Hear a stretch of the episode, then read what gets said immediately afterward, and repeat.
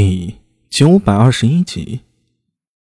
此次斩首行动开于二十年前，苏定方血液突袭东突厥可汗王帐，一战灭东突厥的行动相媲美，但其难度又远非那次可比。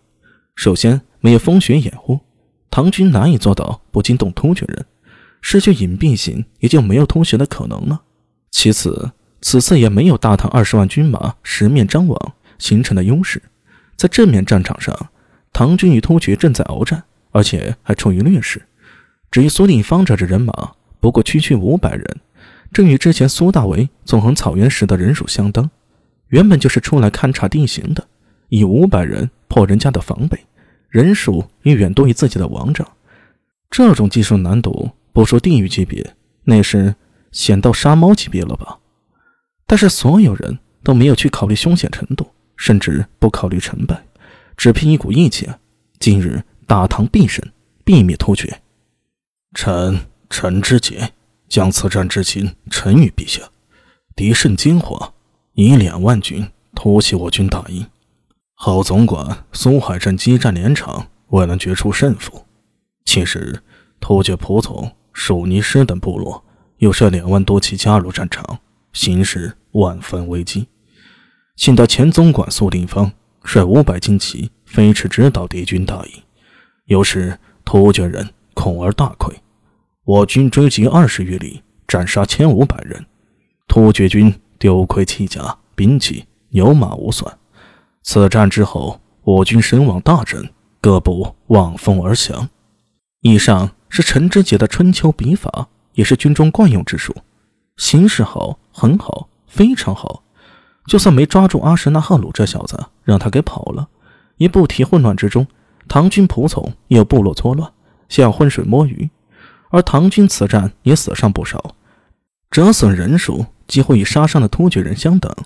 这一战若非苏定方神兵天降，找到了突厥人的大营，兵以五百破三千，上演了一出以弱胜强的奇迹，唐军最后的结果真的不好说。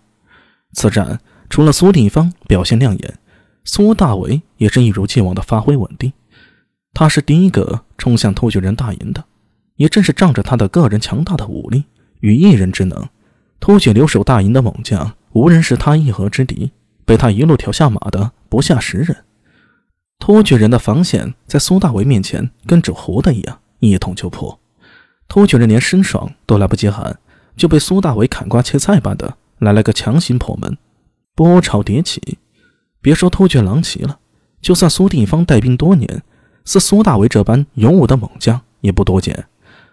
或许只有昔年的瓦岗山单信雄、裴行言等寥寥数人，才能与之相提并论呢。也不知帐中是否是阿什纳赫鲁。最后突厥人拼命不惜以八百狼骑将苏大为团团围住，而且这些人皆死战不退。等苏大为终于透阵而出。帐中突厥人的高官和大将早就逃远了，一气之下，苏大为及苏定方等四处放火，到处添乱，滚滚浓烟冲天而起，突厥人的狼头旗都被击了两面，冲天的粗大烟柱很快便引起了战场中人的注意，突厥人的心理防线由此崩溃。总管陈知节也把握住战机，亲率一万唐军精骑出营反攻，终于锁定胜局。不过突厥人逃得很快，唐军只来得及追的屁股砍了二十里。最后估计大营里其余胡人仆从担心后方不稳，不得不放弃继续追击的念头。此战至此告一段落。战后论功行赏，自然是题中应有之意。但是决定下来的战略则更为紧迫。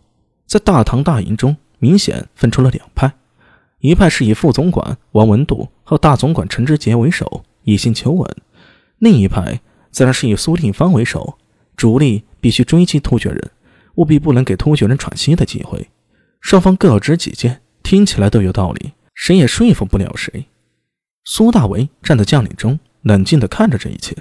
大总管行营内，帐中以苏定方和王文度为首，明显分为两批人，两边早已震得面红耳赤。王文度轻轻咳嗽了几声，伸手下压。示意众人先收住身，然后向着大总管陈之杰抱拳道：“大总管，敌人虽逃走了，但我军也损失不少。突厥人来去如风，需得提防他们再玩奸计。以在下所见，当前应该先稳住我军阵脚，好好梳理各夷，以便整训士卒以及仆从军。如果要行军，务必结阵而行，四面列队，人马披甲，敌来就迎战，此为万全之策。还需提防突厥人的诱敌之策，不可轻易与之浪战。这番话得到帐中许多将领的认同，后总管苏海镇便是连连点头，颇有些心有余悸的说道。